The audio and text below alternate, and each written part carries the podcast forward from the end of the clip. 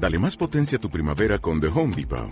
Obtén una potencia similar a la de la gasolina para podar, recortar y soplar con el sistema OnePlus de 18 voltios de Ryobi desde solo 89 dólares. Potencia para podar un tercio de un acre con una carga.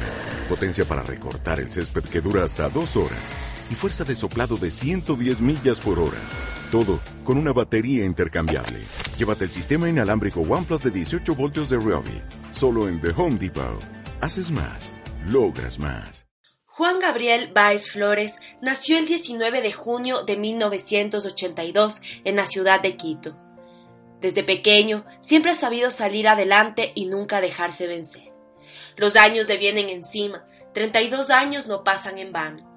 La vida le puso muchos obstáculos difíciles, pero eso no fue motivo para que su carisma y humildad se desvanecieran. A los 10 años, entregar flyers en las calles promocionando la heladería de su tío le enseñó lo que es el trabajo duro. Yo creo que trabajar desde pequeño te forma como persona y te marca la personalidad que tienes. Mm, también creo que esto de la carisma y humildad eh, se adquieren. No es que aprendes, sino se adquieren de alguna u otra manera. Siempre le encantó la música su instrumento favorito era la guitarra y su abuelito a los ocho años le enseñó a tocarla. Desde ahí siempre fue el centro de atención. Se paraba encima de la mesa del comedor de sus abuelos y cantaba al son de la guitarra la canción de Julio Jaramillo, Nuestro Juramento, una de sus canciones favoritas. Vagamente me acuerdo eso de subirme a la mesa, pero lo que sí tengo siempre marcado es cómo veía a mi abuelo tocar la guitarra y cómo me, me llevaba, me, me, llevaba a la, donde estaba a, la canción ese rato. Entonces creo que mi afición por la música es algo marcado en los genes, en la familia. Nunca fue un niño mimado, con dos hermanos más a su lado y siendo el mayor de ellos, no tuvo ese privilegio, como algunas personas dicen, de ser el pequeño consentido. Su abuela Jimena, de parte de papá, siempre lo consideró como el más travieso, pero a su vez el más cariñoso de sus nietos.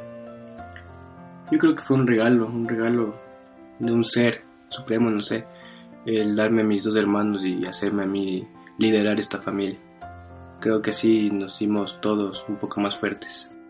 Montar bicicleta siempre fue uno de sus hobbies. Cuando tenía 12 años, sus padres le obsequiaron una por su cumpleaños y desde ahí no se pudo desprender de ella. Hasta ahora la conserva, ya desgastada por el tiempo y oxidada por el uso, pero con un espacio muy grato en su corazón.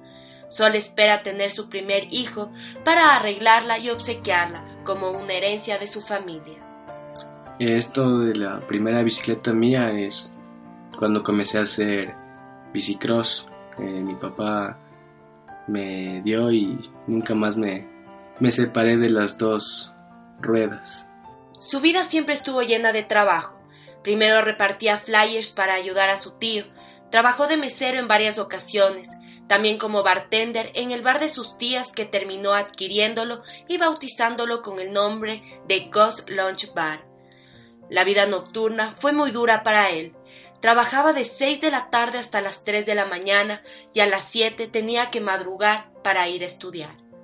Bueno, la vida nocturna, el entretenimiento nocturno para mí fue algo súper importante y, que me marcó en la vida. Conocí muchas personas, muchas experiencias, pero creo que más me marcó el saber sacrificar cosas por o tiempo por esfuerzo y economía. Por la única razón que trabajó tan duro fue para ayudar a sus padres económicamente, puesto que a su padre lo estafaron en la época en la cual el Ecuador se dolarizó. Pese a trabajar tanto y a su vez estudiar, también tenía tiempo para pasar con sus amigos y familia. Cuando cambiamos de sucre al dólar fue la época más dura que, que vivimos económicamente. Creo que muchas familias vivieron lo mismo, pero en mi caso Creo que todos nos hicimos un solo puño y tratamos de salir adelante y curar todas esas falencias que tuvimos eh, poco a poco. Sus amigos, o como los considera Juan, hermanos de otra sangre, siempre han sido un apoyo incondicional para él. Cuando estaba en el colegio, a sus 16 años, le encantaba salir al Parque La Carolina después de clases para practicar skate o bicicross. Speedy González era su famoso apodo entre sus amigos.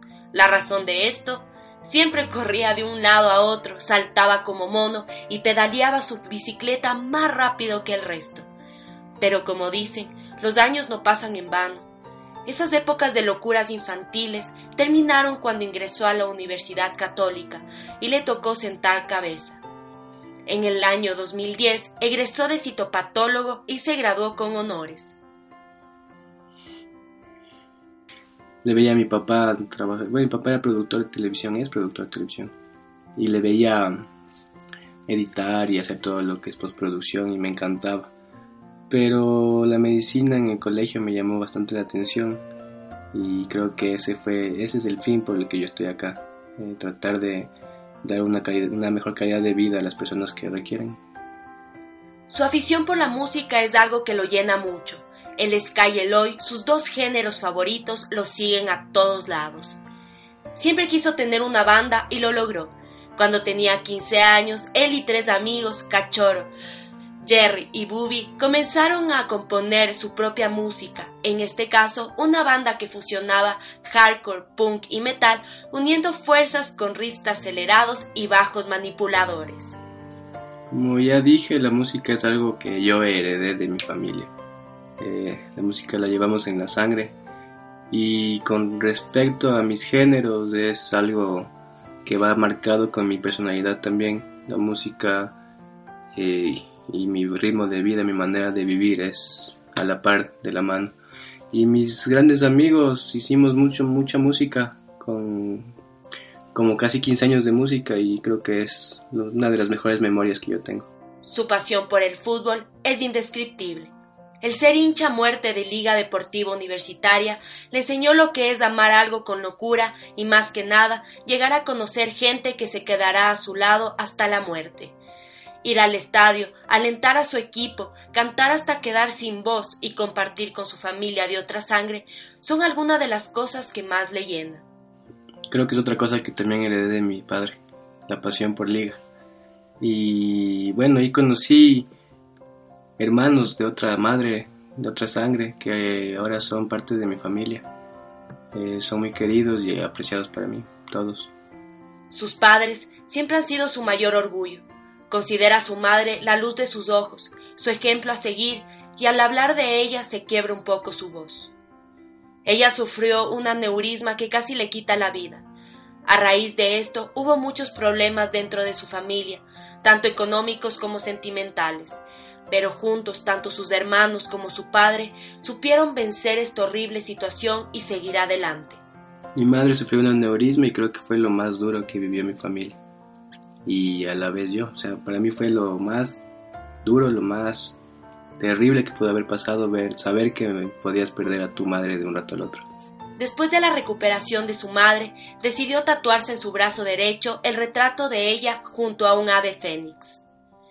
Es un tributo que hizo a su madre por el hecho de salir con vida de esta terrible enfermedad, con tan solo 0.01% de probabilidades de sobrevivir. Es aquí donde empezó, por así decirlo, su adicción a los tatuajes. 23 de ellos cubren su espalda, pecho y brazos.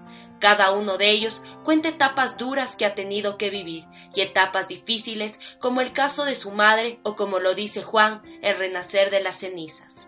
Creo que plasmar una memoria o un momento de tu vida que quieres recordarlo o tomarlo como ejemplo para no volver a hacerlo, mm, creo que lo mejor que puedes hacer es prestar tu cuerpo como, como un lienzo para tatuarte.